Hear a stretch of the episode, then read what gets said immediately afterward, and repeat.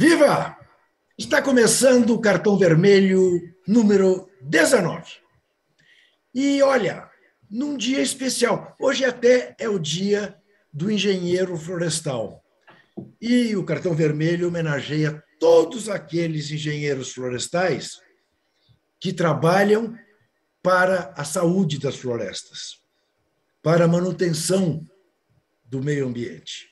Evidentemente, nós não homenageamos se existirem, e eu temo que existam, engenheiros florestais que colaborem para o desmatamento, para as queimadas, como tão habituais ainda no Brasil. Mas esse cartão vermelho número 19 é muito especial e comemora, mas comemora com grande entusiasmo a notícia que hoje está na primeira página do portal UOL. Walter Casagrande Júnior se integrará à equipe de esportes do UOL a partir do dia 18, quando estreará seu blog no UOL.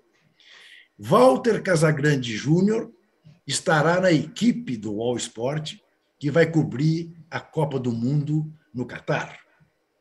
Mas, do ponto de vista de Zé Trajano e do meu ponto de vista, e do nosso Rubens Lisboa, que produz tão competentemente o nosso programa, a melhor notícia nem é que ele vai fazer o blog, nem é que ele vai cobrir a Copa do Mundo. A melhor notícia é que a partir da semana que vem, Walter Casagrande Júnior estará no cartão vermelho. Antigamente, muito antigamente, Zé Trajano ouviu muito isso. No Maracanã, o locutor do estádio, quando ia acontecer alguma substituição em algum dos times jogando no Maracanã, ele anunciava com uma voz imponente: A DEG informa, sai Fulano, entra Beltrano, pois o cartão vermelho informa que daqui não sai ninguém, ao contrário, acrescenta-se Walter Casagrande Júnior. O centroavante que nos faltava, porque jogo eu aqui na meia esquerda, joga o Zé Trajano na ponta esquerda e agora temos a quem servir. As a serviço de Walter Casagrande Júnior. Esse personagem fabuloso, essa figura humana absolutamente maravilhosa, esse lutador, esse guerreiro, esse vencedor, essa figura transparente, carinhosa, enfim. E é tão especial que saiba você e anote na tua agenda. Os dois próximos cartões vermelhos não serão nas terças-feiras, como sempre os dois próximos, exatamente por problemas de agenda do casão, serão na sexta-feira, dia 22 e dia 29. Depois retorna normalmente às terças às 15 horas. Mas os próximos, o cartão vermelho número 20 e o cartão vermelho número 21 serão nas sextas-feiras às 15 horas. Manifestado o meu entusiasmo, eu quero ouvir o do Zé Trajano, e depois apresento as atrações deste nosso cartão vermelho de hoje. Dê as boas-vindas ao nosso casão, Zé Trajano. Olá a todos e todas. Eu tô, eu tô que nem pinto no lixo, né? Eu tô que nem pinto no lixo. Muito satisfeito com a, a futura participação do nosso querido Walter Casagrande Júnior, velho amigo. Adoro o casão. Tive o privilégio de lançá-lo como comentarista esportivo lá na, na TVA barra ESPN e acompanho toda a luta, carreira, primeira carreira de jogador. Daqui a pouco a gente vai falar dos melhores centroavantes brasileiros de todos os tempos por causa da despedida do Fred. E o Casagrande se inclui nisso. Muito bem. Carreira maravilhosa, é, participante da democracia corintiana, depois a, toda a participação dele como comentarista, durante 25 anos, né? Na TV Globo, mais um ano de ESPN, a luta dele contra as drogas. Além aconselho, para quem não viu, veja os quatro episódios do documentário sobre a vida do Casão, que está na Globo, no Globo Play, se não me engano. Eu já vi duas vezes. É, é, é, é emocionante. Você fica emocionado, chega a, a ficar. É, eu, eu, confesso a você que até resisti em ver o primeiro pela primeira vez, que eu sabia que era uma coisa muito forte. Mas vi, revi, então eu estou muito feliz. E nós somos amigos dos três, né? Então acho que a gente vai fazer um, uma parceria, assim, uma parceria de três, um triunvirato, vamos dizer, não sei como é. Três, como é que é? Atrás, atrás, atriz, atrás, atrás, atrás. Eram aqueles bondes de antigamente. Esse trio vai toda terça-feira, como o Juca falou, nos dois primeiros, na sexta, dia 22, e sexta, dia 29, depois retoma na terça, às três da tarde. Mas eu já fiquei impressionado com a repercussão com essa notícia que saiu está na página, na capa do UOL. Era, e a rapidez com que isso se desenvolveu. Então, é motivo de alegria. Hoje é um programa de festa. É o Cartão Vermelho hoje está em festa, comemorando o ingresso do nosso querido Walter Casagrande. Agora, Zé, é, isso para quem nos vê entender. Duro foi segurar a notícia, né, Zé? porque é verdade, é, a gente está é, é, acompanhando né, essa, esses trâmites já há mais de 10 dias, né, e louco para dar a notícia, mas está aí, a notícia está dada, Casão vai estar conosco. Já aproveito, então, já aproveito, então, para lançar a nossa enquete. Houve toda a festa de despedida do Fred, Zé Trajano e eu estamos de acordo que a festa foi muito mais bonita, tocante e comovente depois do jogo contra o Corinthians, que foi uma coisa espontânea, do que a festa, enfim, armada depois do jogo contra o Ceará. Mas a pergunta é essa: Fred está entre os dez maiores centroavantes da história do futebol brasileiro? Nós vamos debater, Zé Trajano e eu, sobre isso, e você responde qual é a sua opinião. Vamos falar também, e é justo que comece por aí, a resistência, a resiliência do Corinthians, com todos os seus problemas, vivo nos três torneios que disputa. Eliminou o Boca Júnior, está nas quartas de final da Libertadores. Tem o Santos nesta quarta-feira na Vila Belmiro, mas defendendo um resultado de 4 a 0 na Copa do Brasil ou seja, tudo leva a crer que irá também para as quartas de final da Copa do Brasil, e está apenas um ponto no Palmeiras, em segundo lugar no Brasileirão. Vamos falar do Flamengo, a nove pontos de liderança do Brasileirão. E com uma semana também decisiva, enfrenta o Galo no Maracanã, em desvantagem, perdeu o jogo do Mineirão por 2 a 1. Vamos falar do Verdão, que lidera o brasileiro mas eh, não consegue abrir a vantagem que todos esperávamos a essa altura do segundo turno, do primeiro turno. Vamos falar, é claro, desta semana de Copa do Brasil, que começa hoje com dois jogos né, decisivos. É, com essa questão, será que a Copa do Brasil é mais difícil hoje para os times brasileiros do que a própria Copa Libertadores? Né? Que, claro, é mais importante. Né? E vamos falar também uh, de jornalismo, vamos falar do, da brilhante entrevista feita pela jornalista Daniela Pinheiro, aqui no portal UOL, uh, com o ex-banqueiro Paulo Dallanova Macedo. Portanto, a bola está rolando. Dê o seu joinha, que não custa, não vai gastar o dedo, não vai perder nada do tato se der o seu joinha. Né? Responda a enquete e eu começo pela enquete.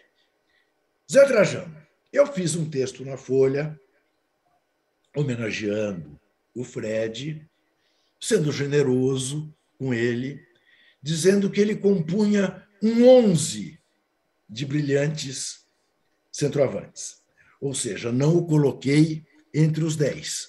Né? Na minha lista estavam, ou estão, Frederich, Leônidas da Silva, Demir de Menezes, Vavá, Coutinho, Tustão na Copa de 70, eh, Romário, Dinamite, Careca e Ronaldo Fenômeno.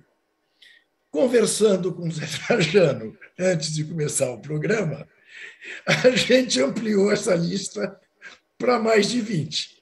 E aí eu deixo que o Zé Trajano compre essa briga. Faz favor. Olha, tanta coisa boa para a gente conversar, né? Só metendo só a colher primeiro, só aí no, no Corinthians, o primeiro que você citou. Eu passei uma temporada pequena agora em Portugal, recente, e perguntei sobre os técnicos portugueses que estavam no Brasil. O Abel quase ninguém, não é que ninguém conhecia, tinha pouca referência, porque o trabalho dele foi muito pouco em Portugal, em divisões de base e fora, estava lá no PAOC e tal. Mas o Vitor Pereira é muito querido e tido como um bom treinador lá em Portugal. Falaram bem dele. E ele está mostrando que, mesmo as duras penas, porque não é privilégio no Corinthians pegar time estraçalhado por contusões, está indo né, adiante. Mas vamos falar do, do Fred. Você, olha, o Juca, você. Não, se você colocasse uma lista de 20, com todo respeito ao Fred, que encerrou a carreira agora, ele não entraria. Não entraria mesmo, não entraria mesmo. Por quê? Não só os que você me passou antes do programa, você esqueceu de gente da estirpe de um Heleno de Freitas, por exemplo. Você não colocou o Heleno de Freitas. É verdade. Não, não, é verdade, é verdadona, né? Não quer saber. É, você não colocou o Pagão. O, é, para o Fluminense, eu, eu fui Fluminense quando era criança, e o grande centroavante do Fluminense era o Valdo, que foi artilheiro do Campeonato Carioca, é o maior artilheiro da história do Fluminense, e depois foi para a Espanha, no Valência, foi artilheiro do Campeonato Espanhol. É que a tendência nossa é que você é muito jovem, Juca. A tendência nossa é colocar os sujeitos de hoje e deixar os de lá para trás esquecidos. Por isso que você não colocou o Pagão, você não colocou o Ipojucan, não colocou o Carlyle, não colocou o Mazola, você entendeu? E ficou colocando esse pessoal mais para cá. Gente, esse pessoal é, parece que é, eu estou diminuindo. Não, gente muito boa. Mas numa relação forte, porque há uma, uma confusão, Juca, entre centroavante e ponta de lança. Por exemplo, você me colocou o Tostão, que nunca foi centroavante, mas na Copa de 70 foi, não é? Isso. Então, há, há, há, há, exceções, vamos dizer, há momentos que um jogou de centroavante, mas não era centroavante. Mas eu acho que, para resumir, o Fred pode entrar numa lista de uns 20 ao lado assim, do Luizão, ele está nesse nível. Tudo de bons jogadores, jogadores importantes, mas daqueles grandes centroavantes, na lista dos maiores, ele não entra, não. Você incluiria nesses mais recentes, além do Luizão, o Casão? Casa Grande, certamente. Casa Grande. Luiz Adriano? Luiz Fabiano, quer dizer? Luiz Fabiano. Pode ser, também. Também. Serginho Chulapa? Também também. Ah, o Serginho Chulapa para a torcida do São Paulo, pensa Sim. bem. Né? É, dos mais antigos, você incluiria nessa lista de 20 Paulinho Valentim, do Botafogo? Paulinho Valentim, que não só foi o grande artilheiro do Botafogo, como foi para o Boca. Jogou na seleção brasileira. E no Boca foi ídolo também. Morreu lá na Argentina, Paulinho Valentim. Né? Como eu citei também aqui, o Carlyle foi um jogador do Fluminense e do Atlético Mineiro. E, bom, você não aí, esqueceu né? de botar o Reinaldo. O Reinaldo você não colocou. Rapaz, como é que não? Não, eu, eu pus o Reinaldo. Não, não, é pôs, não. Você não falou para mim. É, mas eu você, pus no texto da A Folha, sua lista de 11 é um fracasso retumbante. Absoluto, absoluto. O Reinaldo é gênio. Será que eu não é. pus o Reinaldo na lista da Folha? Meu Deus do céu. Se eu não pus, é um crime de lesa pátria. Reinaldo é gênio. gênio. Conclusão. O Fred, bom jogador, bom centroavante, ídolo do Fluminense, mas não entra numa lista de 20, porque são 20 craques, 20 centroavantes maravilhosos na frente dele. Bom, então, para fazer justiça à minha infância, eu vou acrescentar o cabecinha de ouro, Baltazar. Baltazar, Baltazar o cabecinha de ouro. Pronto. Foi um baita centroavante do Corinthians. Tá então bem. vamos encerrar a lista, porque eu já vi que você é fazedor de lista, é um fiasco. Um fiasco. Se eu esqueci o Reinaldo, depois eu vou verificar. Eu não, depois eu... o cara esquece o Reinaldo. Não, não. Se eu esqueci, eu tenho uma nova nota para fazer na minha próxima coluna da Folha de um, de um que rata, entendeu? Que rata. É, é, que rata. Muito bem. Falando de Corinthians, eu pergunto a você que nos vê. Você já viu algum time fazer um a zero sem ter chutado uma bola no gol do adversário? Ah, já vi várias vezes. Várias pois, vezes. O, pois o Corinthians fez. O Corinthians fez 1 a 0 sem ter chutado nenhuma bola entre as traves do Flamengo. Fez com o gol contra do Rodinei. Que... o Rodinei estava jogando pelo Corinthians ou pelo Flamengo? Há controvérsia. Não, não sei. Pelo Flamengo, mas você sabe que ele tem o um coração no Corinthians. Ele chegou a jogar um jogo pelo Corinthians em 2012 contra o Cruzeiro. O Corinthians perdeu de 2 a 0, portanto ele não fez gol. Mas agora ele fez. Você ele sabe que eu lamento muito pelo Rodinei? Ele vinha jogando direitinho. Sim, mas ele não é lateral, né, Zé?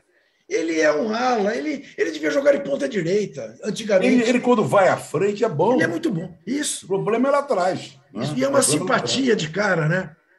Eu, eu, eu, fiquei, eu fiquei chateado, triste. eu não cheguei a tanto, te confesso. Ele tava, não, você não, porque você é corintiano. É. Ora, de é. qualquer maneira, Juca, você falou o time que não chutou uma bola para o gol e ganhou. O Corinthians, também, a vitória sobre o Boca, também foi uma vitória muito para lá de esquisita.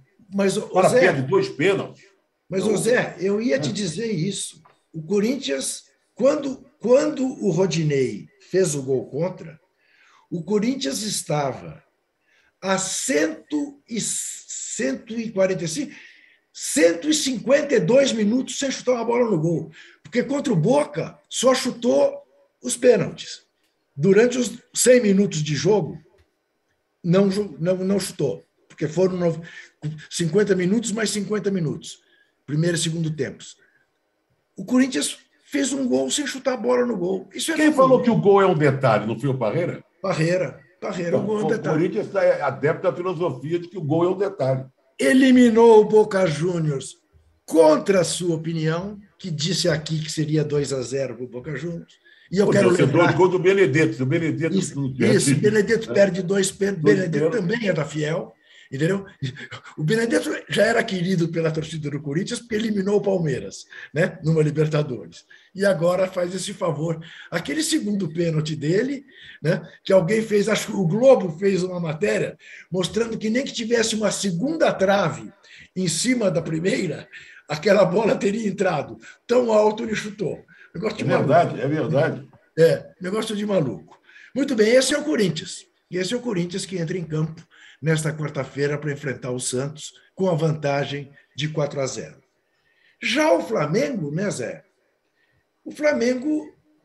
Bom, esse jogo contra o Galo na quarta-feira passa a ser o jogo do ano do Flamengo, né? Porque é uma... o Brasileirão acho que tchau, né? Eu acredito que sim, acredito que sim. E ele entrou com de peito estufado no brasileiro, né? como sim. favoritaços, né? Sim. Agora, o jogo Flamengo e Atlético é o jogo de dois times que estão devendo, né? Sim. Dois times que estão devendo, e muito. Eles estão entre os favoritos para ganhar o título do brasileiro. O, o Flamengo está difícil. O Atlético ainda tem chance. Claro, todo mundo tem chance em termos de pontos, né? Isso. porque ainda falta muito. Mas, pelo andar da carruagem, o Flamengo está fora. Agora, é um jogo legal de ver. Porque dois times que estão devendo vão se esforçar para ver se conseguem alguma coisa. Eu aí... gostaria até de dar um palpitezinho. Vai dar galo. É mesmo? Você acha? É, vai dar galo. Porque tem a vantagem, né? Tem a vantagem 2 a 1 um, né? Pode jogar pelo empate. O Gabigol disse que o Maracanã vai estar um inferno. Né? Vamos ver, vamos ver até que ponto a nação vai conduzir o Flamengo. Agora, o Galo também é como você disse, né? Ó, o Galo não conseguir ganhar do São Paulo todo esfacelado, no Mineirão, com mais de 50 mil pessoas, é... depois contra o Galo, né, Zé? Depois, mas tem uma coluna hoje do, no meu site do Roberto Salim, magnífica. Ele é. lembra, ele lembra o, o telequete de antigamente, Astros do Ring, aquela coisa toda. E ele propõe, ele faz um todo, né?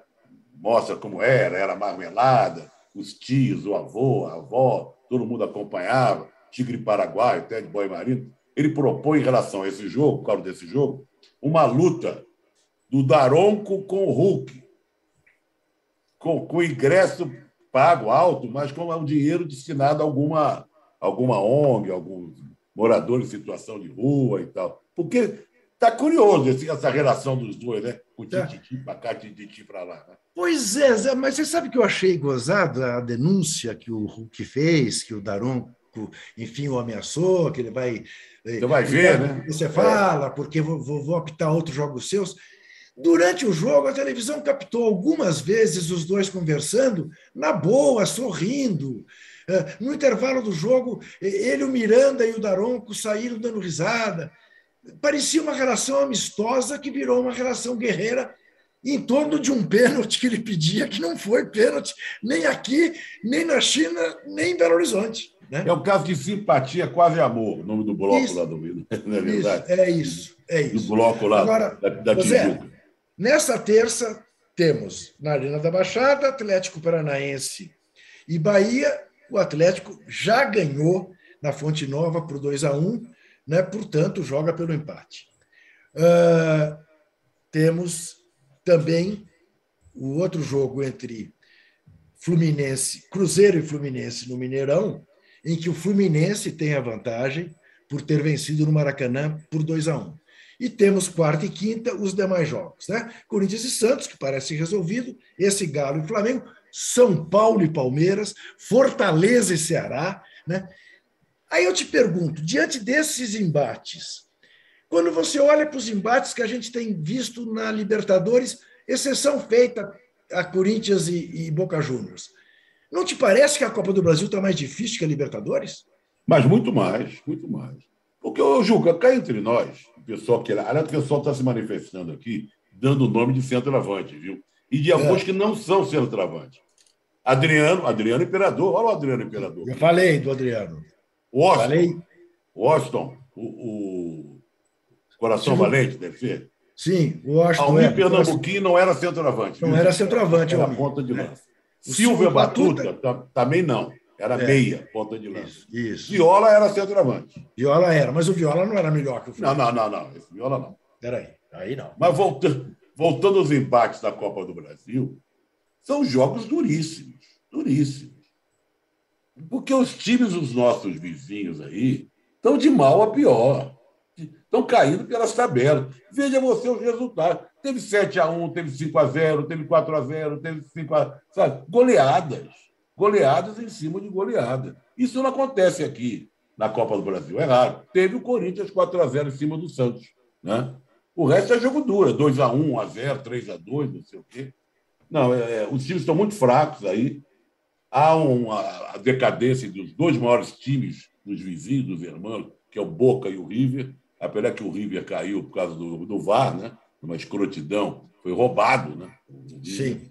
Mas os jogos e a Copa do Brasil tem uma característica também, né, Ju?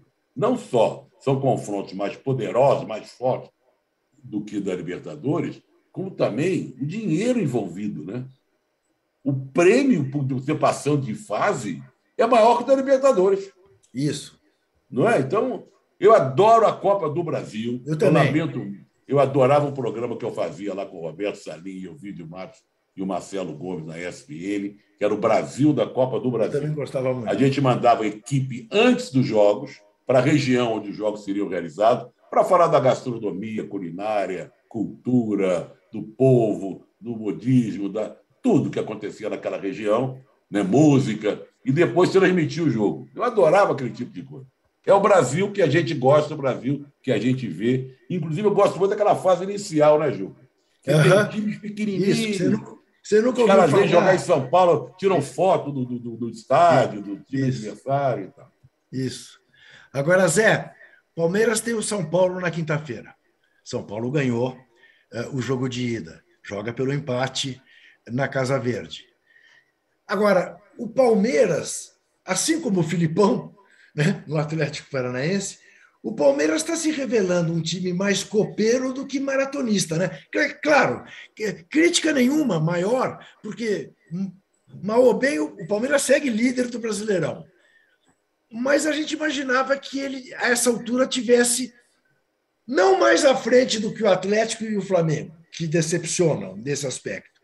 Mas só está um ponto na frente do Corinthians. É surpreendente, né, Zé? Não, alguma coisa está acontecendo, né? Vamos botar o pingo dos is. São três jogos sem vitória. E não são para. Esses jogos não foram contra adversários. Isso, poderosos. De, de primeira linha, né? São adversários teoricamente mais fracos. Alguma coisa está acontecendo. Pode ser o desgaste, o time envolvido em muitas competições, mas também não é, não é só o Palmeiras que está envolvido em várias competições. Sim. Né? Tem muito time envolvido nas três. É o caso do Corinthians, você falou, do Atlético. Muita gente está disputando três competições. Não, por exemplo, Agora, domingo passado, né, jogou com Fortaleza no Castelão. O Fortaleza também vinha de três torneios, né? acabou eliminado pelos Estudiantes, mas, enfim, no meio da semana, na Argentina. E o, e o, e o Fortaleza jogou melhor que o Palmeiras, criou mais chances de gol que o Palmeiras. O resultado justo ali seria 1 a 0 para o Fortaleza. Né? Curioso isso. Parece o time imbuído na coisa do mata-mata, né? e meio, talvez é, com uma certa auto, autoconfiança exagerada de que na maratona ele, na hora que quiser, ganha. Não sei. É, vamos botar duas semanas. Casa Grande vai estar com a gente na sexta-feira que vem, né? No dia 22, depois no dia 29. São bons momentos para a gente analisar, principalmente o Palmeiras. Porque até lá, o Palmeiras pode ter sido. Não estou rogando praga, não, hein, gente? Sim. Ele pode ter sido eliminado da Copa do Brasil. Pode. Pode. E pode ter perdido a liderança no brasileiro. Pode. Como também, por outro lado, pode ter eliminado o São Paulo e garantido e aberto. aberto mais a diferença. É. Então, é um bom assunto logo de cara para a presença do nosso Casa Grande na sexta-feira, hein, gente? Excepcionalmente, sexta, dia 22 e sexta, dia 29. Portanto, não tem programa na terça-feira, né, Ju? Isso, não tem programa na terça-feira. Vamos fazer nas duas próximas sextas e depois retomamos em agosto, Isso, às terças-feiras, o trio Casão, Trajano e eu. É isso aí. Agora, você responde a nossa enquete e você dê um joinha. Como é que está a enquete, hein, Juca? Vamos ver. A enquete está assim. 39% acham que ele é um dos 10 maiores. 61%, como nós outros, não concordam. Acham que ele não é, não está entre os 10 maiores. Uh, isto não é. Eu até bem, mudaria a enquete daqui a pouco. Isso está entre os 20. É, Porque toda é. hora a gente lembra de mais um, né? Toda hora a gente lembra de mais um é. formidável. Agora, vamos deixar claro, para quem nos vê, que isso não diminui em nada o Fred. Nada, nada. Com a trajetória nada. do Fred, 199 gols pelo Fluminense. Eu até preferi que ele ficasse com 199, não fizesse o gol de número 200, porque afinal 199 para um centroavante tem dois noves, né? É, tá de bom tamanho, né? Que diferença faz fazer 200? 199 é mais charmoso para o tricolor, né? para o centroavante, tem ali dois noves né? contra os goleiros. O que está mandando aqui o nosso Rubens? Palmeiras, superchat do Rodrigo Rabelo. Palmeiras é o time líder do Brasileirão e o único que arrasa na Libertadores, comparando com qualquer outro time. Essa é a verdade. O Rodrigo Rabelo está fazendo uma defesa enfática do Palmeiras e não é à toa que o Rubens Lisboa, embora se chame Lisboa, é, selecione esse superchat, entendeu? Porque o Rubão, na verdade, devia chamar Rubens Roma, né? Rubens Firenze, Rubens Milão, Rubens Turim. Nunca então, Rubens, Rubens Pizza mesmo, né? Tá bom. É, nunca Rubens. Ô, Juca, tem é. gente passando nomes aqui. É. Eu acho melhor de mudar a pesquisa não para 20, para 30 daqui a pouco. É. O pessoal Evair, fala aqui. Ó, Túlio, Dida, Dida foi meia ponta de lança, não foi centroavante. Centroavante Isso. na época do Dida era o Índio, Índio, o Henrique, o Evaristo, tá? o Henrique. O Henrique, Frade. Aí foi mais tempo o Henrique Frade. Os dois vieram depois daqui para Português de Esportes. Isso. Agora esquecemos do Evair, que torcida. Sim, se esquecemos do Evair. O Túlio, o Túlio não, né? Não, o Túlio não. O Túlio não coloca. Nem Agora, o Nunes eu colocaria. Você coloca o Nunes? Ah, é o Nunes. É que o Nunes teve aquela atuação extraordinária contra o Liverpool, né? Na, na final do Mundial, fica marcado demais. Né? O Nunes jogou muito, jogou muito. É verdade. Olha que coisa louca. Bom, daqui a pouco a lista tem... ele começou com 10, passou para 20, daqui a pouco está em 30. Hein? Não desmerece o Fred, como você falou. Não, isso, isso. Eu daqui a... Bom, eu pelo menos ganhei um assunto para uma nova coluna na Folha para me redimir da, da, da, do esquecimento do Reinaldo, que é, que é, uma, é dessas coisas. É você fazer. Eu, eu, já tenho uma, uma desculpa. Já tenho, achei. A mesma que eu dou para o Pelé. É hora concuro, Reinaldo. Por isso que eu não pus o Reinaldo. Entendeu? Pronto. Reinaldo não, tá, não participa disso. Está acima desse nível. Ora, essa é muito boa. Não vou nunca dar o braço a torcer assim tão fácil. Ser desmoralizado como eu estou sendo, que eu faço listas muito horrorosas.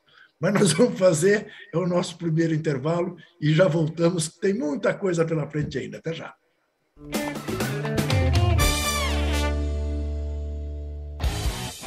Futebol sem fronteiras. Jogo jogado dentro do campo e fora dele. Bastidores, economia, política, turismo.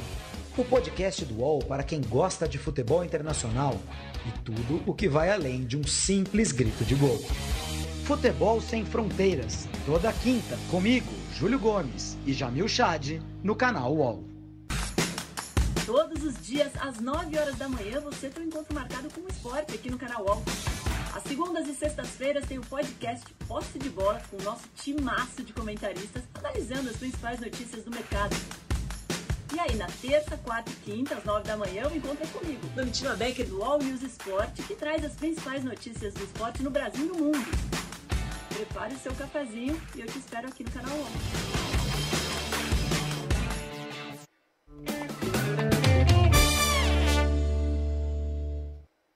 E não para, não para, não para, não para, Zé. Ô, Juca, agora bota o Fred aqui... dos 40. Surgiu agora Isso. o Cláudio Adão. Isso, superchat do Fernando Pereira, Cláudio Adão, superchat do Chairu. A enquete não deveria ser Será que temos excelentes camisas nove hoje em dia que conseguem fazer por onde, com grandes nomes que já tivemos nessa posição? Ah, ô Chairu, você quer que a gente chore, né, Chairu? Não temos, não temos. Né? Por isso que. Por isso que as torcidas cantam nos estádios, né? Recordar é viver. O Fred acabou com vocês e por aí afora e tantos outros, né? Hoje nós não temos. Nós não temos, de fato. Eu vou fazer aqui uma homenagem, já que nós estamos colocando é, gente pra... saindo pelo ladrão, é, centroavante. É. Centroavante que marcou a minha infância era o Leônidas da Selva. Da Selva, do América. Da, não da Silva, da, da Selva, Selva, que era um negro forte.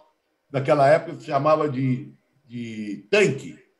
Tanque era um centroavante forte que rompia, que encarava a defesa ele fez um gol, ele, ele era meio grosso, não fazia muitos gols, mas ele brigava com a zaga, ele, ele abria os alguns meias pontas de lança e para os pontas entrarem. Mas ele fez um gol antológico na Turquia. Naquela época, o América viajava pelo mundo. Uma excursão do América na Turquia. Ele fez um gol plantando bananeira. E esse gol é os gols mais inacreditáveis da história do futebol. O goleiro bateu o tiro de meta, ele estava fora da área. Quando ele viu a bola, a bola estava passando um pouco por ele, ele jogou as duas mãos no chão e ficou com os pés para cima, plantando bananeira. A bola bateu na chuteira, ele estava com o pé para cima, encobriu o goleiro e foi gol. Então, o Leão, na Turquia, ele virou rei durante um tempo. Leônidas da Selva. Ô Zé, ô Zé, tem imagens disso?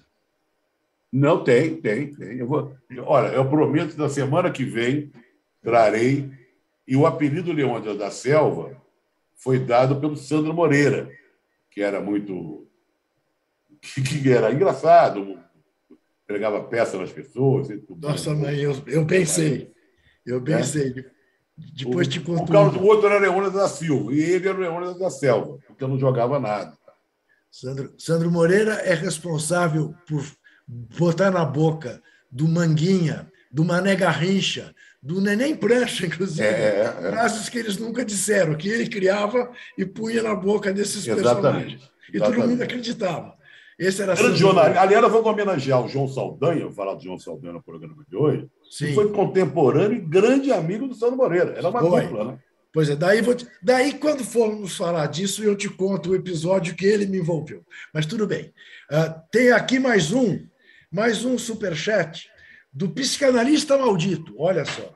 Trajano, o que você achou do novo manto do América? O Trajano mostrou a nova camisa do América Sim, na terça-feira passada, é lindíssima. Problema que, o problema que eu encontrei, eu fui ao Rio esse fim de semana e É. cruzei assim com uma multidão de torcedores do América, eram uns quatro, Tá. que estavam tomando chopp num bar que eu fui perto do, do antigo campo do América, tinham feito uma manifestação contrária, que o América não tem nem mais sede e o time tinha acabado de ser derrotado pelo Sampaio Corrêa por 3 a 2. Quer dizer, Sampaio Correia não do Maranhão, tá? não do Maranhão, não, é de, é de Bacaxá. É de Bacaxá. Eu estou É quase mais- aderindo à tese de um amigo meu, Filipinho, dono do bar Madrid. Fechar. Fecha, porque vamos viver do passado, porque o presente e o futuro são terríveis. Daí diz o psicanalista maldito que ele está pensando seriamente em pegar uma camisa só para tirar onda pelas ruas de São Paulo e manda saudações rubro-negras.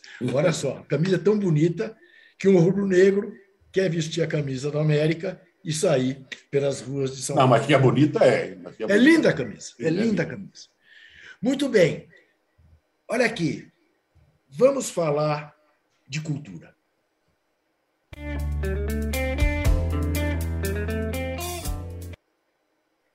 E eu vou falar, não se tratam de, de, de dois lançamentos, se trata de almanac de clubes de futebol que já foram lançados há algum tempo, mas que são peças valiosíssimas.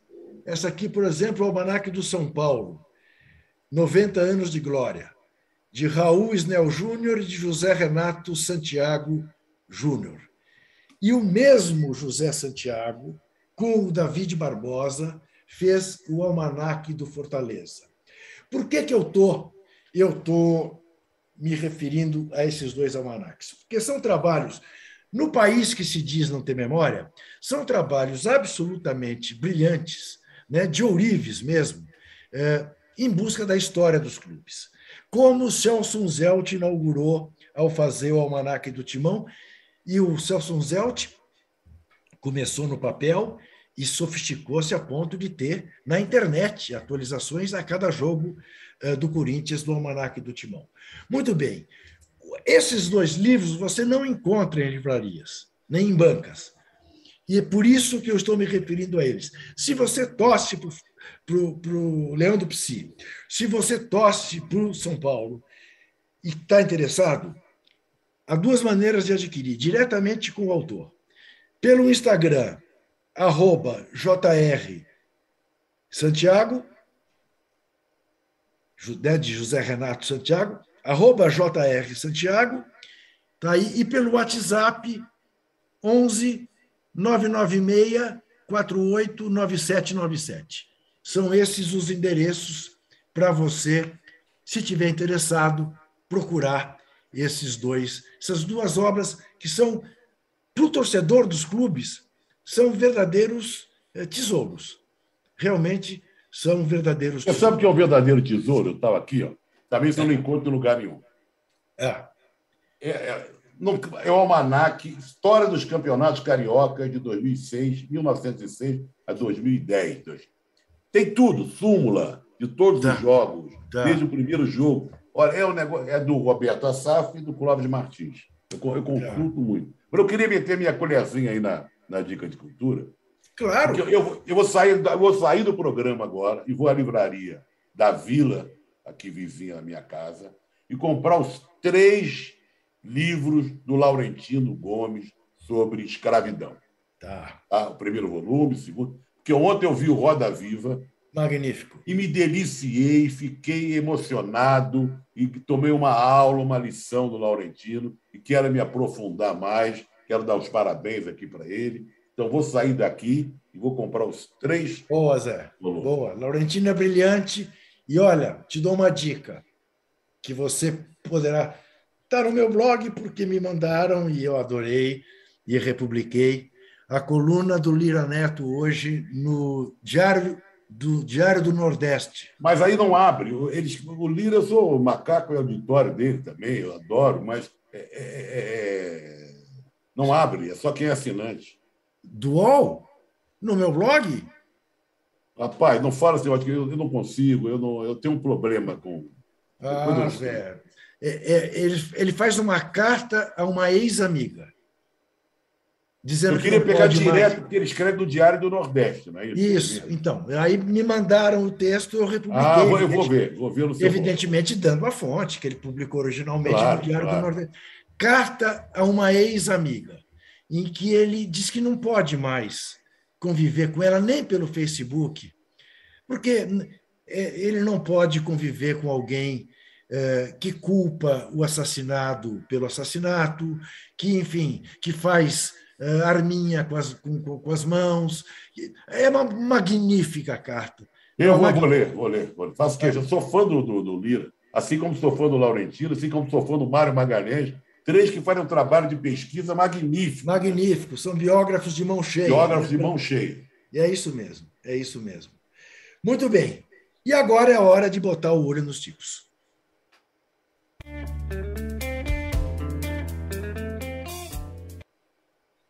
E eu vou voltar a falar dessa danada, desta repórter chamada Daniela Pinheiro, que tem uma newsletter aqui no UOL, que descobriu, em Portugal, um ex-banqueiro pernambucano chamado Paulo Dalla Nova Macedo, que dá a ela uma brilhante entrevista e mostrando que a gente ainda tem chance no Brasil.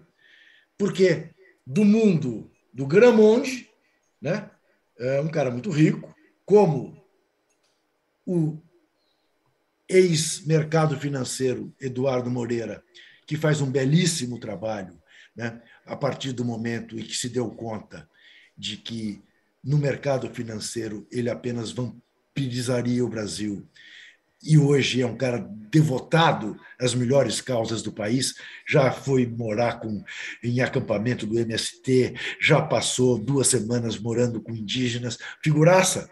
Também é uma figuraça o Paulo Dalla Nora Moreira Macedo.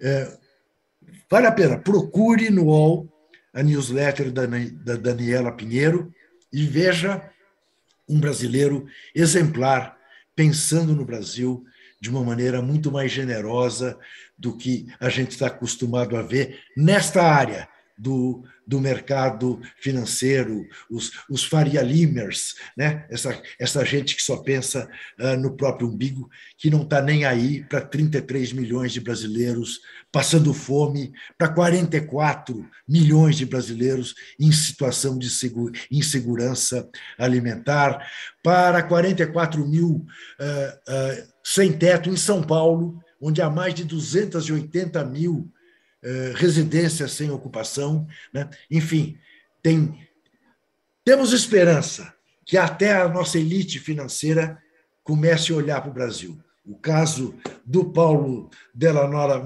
Macedo é um caso típico desses. Vale a pena ler, vale a pena conhecer. Uh, algum comentário, Zé? Não, não, eu, eu, também acho o trabalho dela magnífico. Ela mora em Portugal. E ela está naquela lista de colunistas que só os assinantes têm direito, mas que abre no dia seguinte. Isso. Eu estou incluído nessa. Thaís Isso. Oyama, Flávio Gomes. É legal, muito legal. É, é muito bom mesmo. É muito bom mesmo. Enfim, é, é disso que se trata. Agora, como nós vamos ter uma sessão de efemérides dessas assim, para ninguém botar defeito, eu vou pedir que você vote na nossa enquete. Eu vou pedir para que você gaste seu dedinho aqui no nosso joinha e vamos voltar em seguida para Não, o. Peraí. Opa! A enquete, a enquete. Ah, vamos ler a enquete. Boa, Aumentando a distância. 65 a 35. 65 acham que não, que ele não está entre os 10, que o Fred não está entre os 10 maiores. E tem o superchat também do Paulo César Pereira da Silva. Prezados Juca e Trajano. Falar de atacante, me perdoe. O Fred é um cara muito simpático, mas não dá para comparar com o Careca, com o Reinaldo, com o Dadá Maravilha, com o César Maluco. Ó, oh, bota oh, 150 o Fred já. Meu Deus! Dadá Maravilha e oh, César Estou falando, Maluco. a cada minuto surge um novo, novo importante, inesquecível. É verdade. O Fred. É, leva a mão, não, né, Fred? Não leve a gente a mal, tá? A gente gosta muito de você. A gente não acha que você tem culpa alguma no 7 a 1 nenhuma, tá? É claro que você não tem. É, que você não ficou marcado por aquele jogo, né? embora eu sei, eu saiba que te fez muito mal, como fez muito mal né? É, a passagem última pelo Cruzeiro, é, e a gente acha que você mereceu todas as homenagens que foram feitas a você, principalmente aquelas magníficas após o gol contra o Corinthians. Mas as pessoas têm memória. A gente já volta.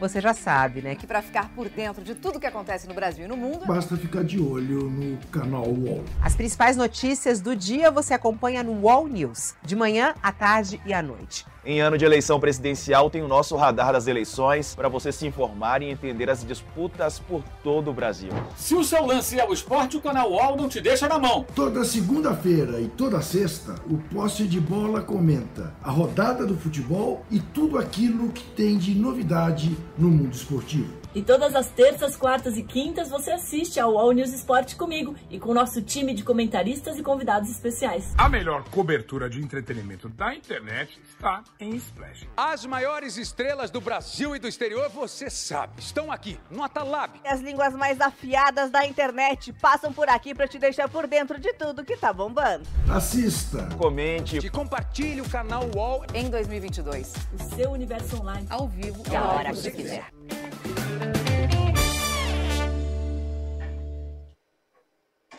Estamos de volta com o nosso Cartão Vermelho, edição 19. A vigésima já terá Casa Grande entre nós. Na próxima sexta-feira, excepcionalmente, Cartão Vermelho das duas próximas semanas serão apresentados na sexta-feira, às Mesmo horário, né? tarde, porque, como é uma contratação é, muito recente, o nosso casão tinha compromissos, uh, problemas a tratar fora do Brasil, e não poderá estar nas terças-feiras, como habitualmente nós fazemos o cartão vermelho. Então, nas próximas duas sextas-feiras, faremos o programa excepcionalmente às sextas com Casagrande Júnior e depois voltamos o trio nas às terças-feiras, sempre às três horas da tarde. Mas a hora é de falar de efemérides. As efemérides do Zé Trajano. E não são poucas as efemérides do Zé Trajano. Como elas estão no roteiro, eu suponho que Zé Trajano disciplinadamente tenha o roteiro à sua frente, eu deixo que ele desembrulhe essas efemérides. Não tem o roteiro aqui. Você podia ler para mim que estava. tá vendo? Peguei... Começa com o quê? Começa com o quê? Ninguém mandou ele esculhambar a minha lista da maneira como ele desfez. Não, não, não, não. Eu vi, é eu vi o roteiro, mas não consigo ver o roteiro e falar ao mesmo tempo. Tá muito bem. Então começamos com 118 anos do nascimento do poeta chileno Pablo Neruda, que morreu aos 69 em 1973. Olha, quem gosta de poesia sabe quem é Neruda, né? o maior poeta chileno, tem lá, um, uma obra magnífica, né? um sujeito militante de esquerda também. E também não vou sair daqui e comprar o livro dele, que eu já tenho, tá, Ju? Mas mereceria sair daqui e comprar o livro. Então, quantos anos. Tem um filme que fala do Neruda, estou querendo me lembrar. Do o carteiro, carteiro, o carteiro do poeta. Carteiro do Poeta, que é um filme. Vejam esse filme, procure, não sei, Netflix, sei lá o que e tal, que é muito legal. É um carteiro que levava correspondência para o Neruda. É isso. Lá no Chile. Muito legal. É, como é que. Estou querendo lembrar o nome do diretor é, e não estou conseguindo me lembrar. É um o Rubens vê para a gente. Parece que nós temos um. É, é, um belíssimo, é um belíssimo, é um belíssimo diretor. É, a Letícia avisa que no Instagram sobre os almanacs estava errado o endereço. O correto é, é como eu disse, arroba, arroba JR Santiago Júnior. Ah, não, é, pois é, ele não pôs o Júnior, tá certo. Arroba JR Santiago Júnior. Uh, poder, almanac, os dois almanacs, do Fortaleza Isso, do dos dois almanacs. Tá. Isso. Muito bem. Uh, Pablo Neruda escreveu Confesso que Vivi, uh, cujo título eu surrupiei ao escrever Confesso que Perdi. Uh, e há sérias suspeitas de que ele tenha sido morto, envenenado pela ditadura do Pinochet. Seríssimas suspeitas. Mas, enfim, Pablo Neruda já falamos. Agora um que você é doutor. Cantor e compositor Tito Madi. Maria 93 anos. Morreu Magnífico. aos 89 em 2018. Grande Tito Madi. Sabe como é que era o nome do Tito Madi? Até peguei aqui. Schalke, Schalks com CH, Madi com dois Ds. Ele não só era um cantor magnífico, cantor romântico, como era um grande compositor. Por exemplo, Chove Lá Fora. Duas contas. Seus olhos são duas contas. É, é lindo. Chove lá fora. Tem uma gravação do Milton Nascimento, que, aliás, encerrou ontem em Veneza a temporada europeia. Está voltando para o Brasil para fazer aquele show Rio, São Paulo. Vai acabar no Mineirão em outubro, no dia do aniversário dele. Então, Tito Madi é inesquecível para mim. Eu coloco na galeria assim os grandes compositores de música romântica no Brasil o causa do Chove Lá Fora, é, Duas Contas, Sonho e Saudade, Salve Tito Mate. Qual é o próximo? Vamos lá. Seus olhos são duas contas. As pequeninas. São duas pedras preciosas. preciosas. É uma maravilha isso. É uma maravilha. A noite Muito está bem. tão fria, chove lá fora. Exatamente. É tudo lindo. Agora cantamos muito mal, né? Nós a gente, a gente não nasceu para isso, não, Zé. É, não é a nossa, não é essa praia. Não, não é, não. Perivaldo, ex-lateral do Bahia, do Botafogo, do São Paulo, do Palmeiras, do Bangu, da seleção brasileira, faria hoje 69 anos. Morreu de pneumonia em 2017. Popular Perida Pituba, né? Exatamente. Era conhecido como Perida. Era um lateral direito esforçado. É... a torcida gostava muito dele, né? Era um meio compridinho, assim, magrinho. Era um tipo. É, o Botafogo hoje tipo... teve o Josimar, né? O Josimar. Isso. Aí chegou o Peri, acho que o Peri entrou no lugar do Josimar, se não me engano. Chegou a ser convocado até para a seleção. Não Foi. que ele fosse um jogador de seleção. Ele, ele, era um tipo folclórico, né, Zé? Se não me engano, teve uma matéria já morando nas ruas de Lisboa. Sim, exatamente. Morando exatamente. nas ruas de Lisboa. Mendigando nas ruas de, de Lisboa. Numa, situação muito precária de vida. Exatamente. No final da vida. Exatamente.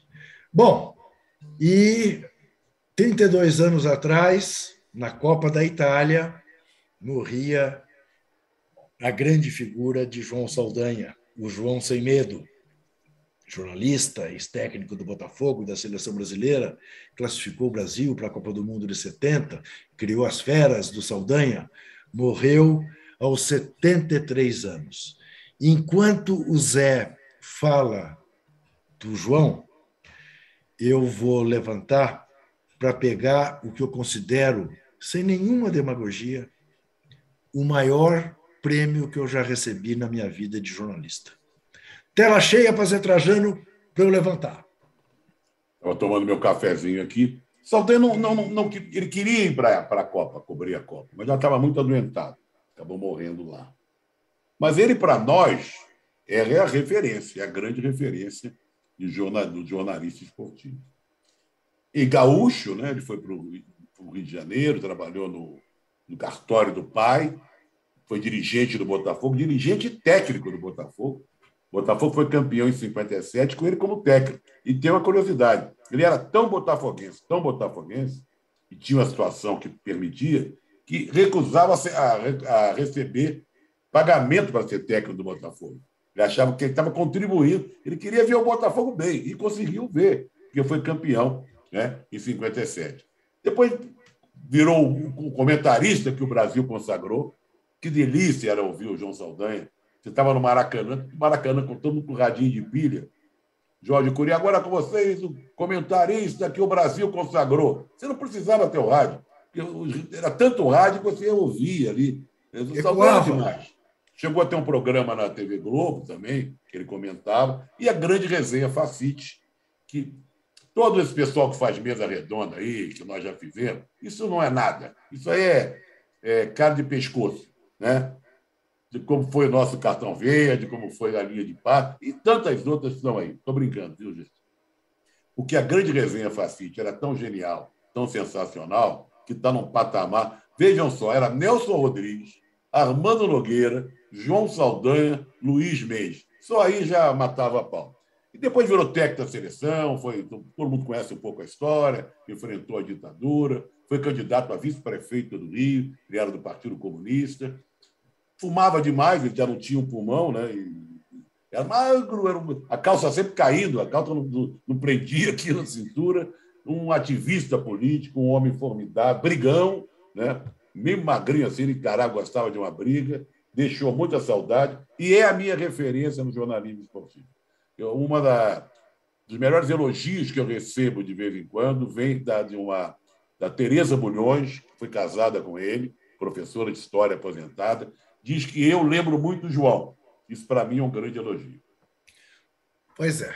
É. Eu vou te contar uma coisa. Eu tenho dificuldade até de falar dele porque eu me emociono.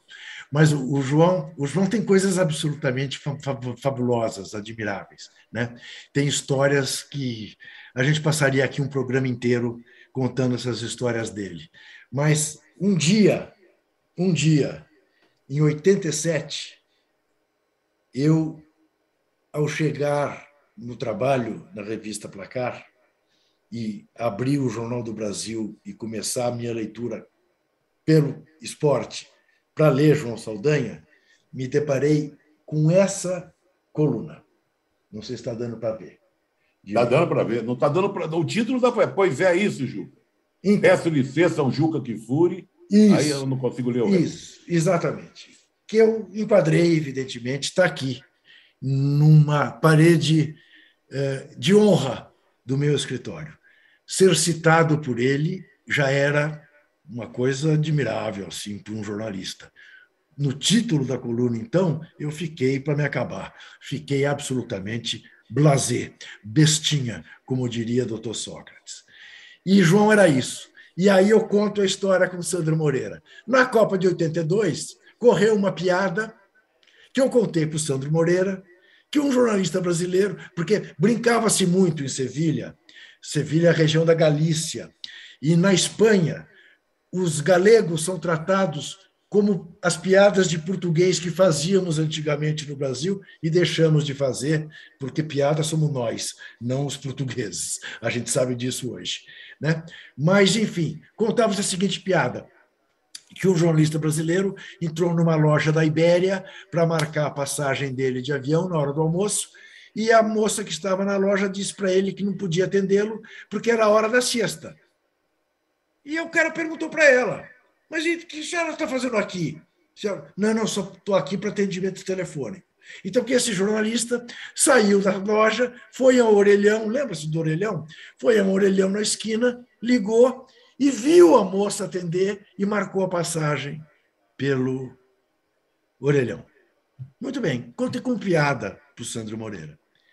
Dois dias depois, ligo para São Paulo para falar com a minha família. Minha mãe, que era carioca e assinante do Jornal do Brasil, e recebia o Jornal do Brasil no dia seguinte me conta, ah, estamos aqui, nos divertimos com a sua história que o Sandro Moreira contou. Eu falei, que história, mãe? Que você foi numa loja da Ibéria. Eu falei, não, mãe, isso é uma piada. Não, ele conta como tivesse acontecido com você. Bom, eu saí desse telefonema fulo da vida encontrei o João Saldanha. Falei, João, olha o que o Sandro fez comigo. Assim, assim. Ele olhou para mim e falou, bem feito. Contou a história para o Sandro, vira personagem. É isso. E era exatamente isso, né, Zé? O Sandro, exatamente. Né? O Sandro Moreira, pai da nossa querida Eugênia Moreira, casada com um grande amigo Luizinho, e pai da falecida, morreu cedo, né? Da, da Sandra Moreira, que foi repórter da TV Globo. Exatamente. Exatamente. O diretor é, do... É, eu, mas eu, eu, eu, confundi. Mas eu não, eu não sei, eu confesso. Era o Escarmeta. Para mim era o Escarmeta. É, mas não é. É Michael, Michael. É, Michael Michael, Michael Radford. É o Michael Radford. Será? Ou, será que o Rubens pisou no Não, eu acho, eu acho, Rubão, que é o Escarmeta, o diretor do filme. Eu acho que o Rubens pisou é um brilhante diretor de cinema chileno. Enfim. Uh, Zé, Paulo Moura. Ah, não, esse é 12 anos da morte de Paulo Moura. Morreu aos 77. 77 anos. Saxofonista, clarinetista, maestro, arranjador, compositor, mestre dos mestres no, no, no sopro ali de muita gente. Olha, Chorinho também, era um gênio, fora de série, um músico extraordinário. Tocava jazz, bossa nova, chorinho, tudo que você imaginar. Mestre dos mestres, morreu aos 77 anos. Tem, quem quiser conhecer melhor Paulo Moura, tem vários, entra no Spotify, sei lá o que e tal, mas procure encontrar Paulo Moura e Rafael Rabelo. Vocês vão se deliciar e se emocionar. Rafael Rabelo, que se foi também, foi um dos maiores violonistas do Brasil. Muito bem. E o Rubão contribui com duas efemérides. 60 anos do primeiro show dos Rolling Stones no Mark Jazz Club, em Londres. 56 anos do último jogo de Pelé e Garrincha juntos pela seleção brasileira, vitória contra a Bulgária por 2 a 0 na Copa de 66. Lembrando que Pelé e Garrincha, Garrincha juntos jamais perderam um jogo pela seleção brasileira. E estou achando que está fazendo 40 anos hoje da final da Copa de 82. O Rubens pode ver isso para a gente. É possível. É você estava lá. E faz 24 anos da derrota do Brasil para a França na Copa de 98. Tá. Muito bem.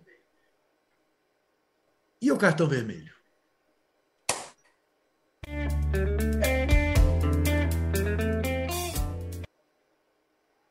Eu não sei se eu dou o cartão vermelho para o assassino ou dou o cartão vermelho para todos que estão passando o pano no assassinato. Vou dar para todos. Para o assassino, Jorge José da Rocha Guaranho, que invadiu uma festa de aniversário de 50 anos do militante do PT, que tinha a festa como temática a eleição do Lula, e matou, na frente dos filhos, o guarda municipal Marcelo Arruda, em Foz do Iguaçu. Marcelo Arruda era tesoureiro do PT na cidade, foi enterrado ontem com um cortejo que passou pela cidade de Foz do Iguaçu. Bom, isto é o clima que este genocida implantou no Brasil. Ele é fartamente responsável por essa morte, sim, porque ele é que disse um dia: vamos metralhar os petistas. Ele é que faz o símbolo da arminha. Ele e o Procurador-Geral da República, que não toma providências do Ministério Público em relação a essas campanhas de violência que são feitas hoje por, pelo presidente da República e por seus seguidores. Agora, o que me dá mais asco, o que me dá mais nojo, é ver na imprensa jornalistas passando pano e querendo fazer simetrias que não cabem em absoluto com o assassinato que houve em Foz do Iguaçu. Então, para toda esta gente, é claro, principalmente para a mão que assassinou, mas para todas as outras as mãos e vozes que estão sujas de sangue, o nosso mais veemente e indignado cartão vermelho.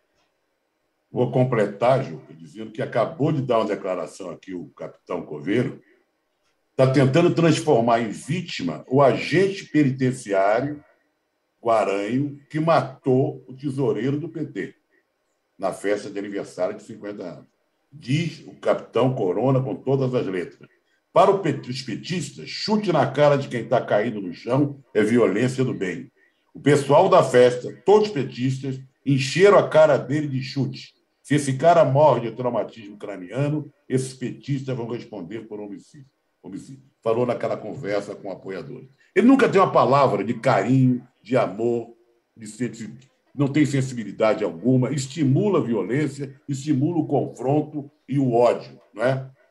Agora, eu queria dar cartão vermelho também para um dos casos mais horrendos, horrorosos, nojentos dos últimos tempos. Para esse médicos, é que dá para chamar de médico, ex-médico, né?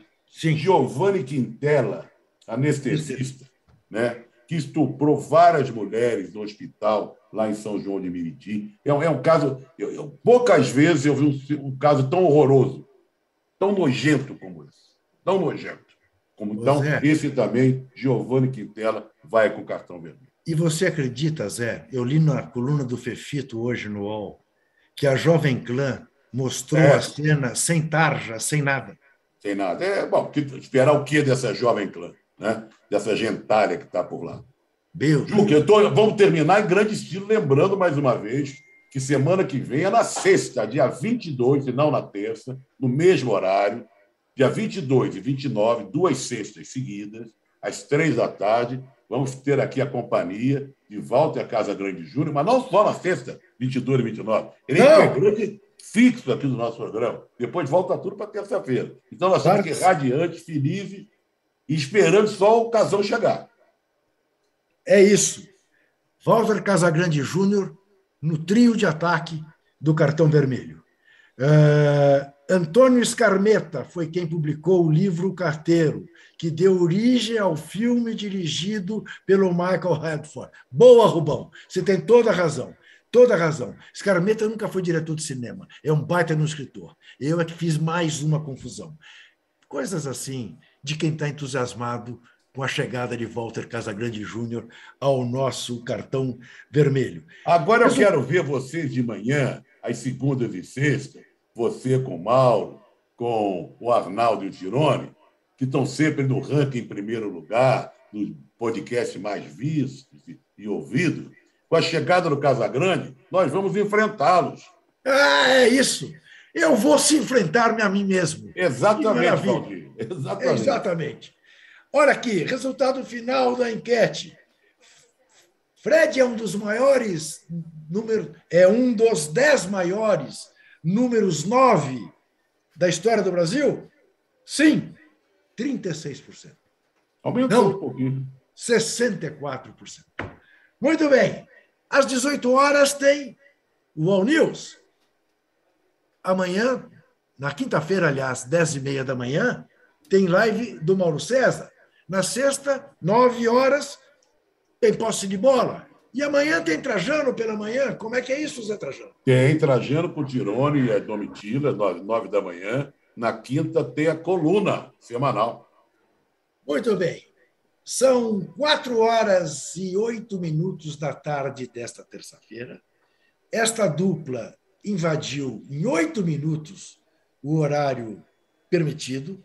Nós temos uma hora para o cartão vermelho. Fizemos em uma hora e oito. E aguardem, porque quando Walter Casagrande Júnior estiver conosco, aí acho que vamos precisar Aí o bicho vai pegar, como falava. Vamos precisar de um programa de duas horas. Mas isso conversaremos com a direção do nosso UOL. Até sexta, atenção, até sexta, dia 22, com Walter Casagrande Júnior, aqui no Cartão Vermelho, excepcionalmente nas duas próximas sextas-feiras. Até lá! Até sexta, três da tarde, com Casa Grande.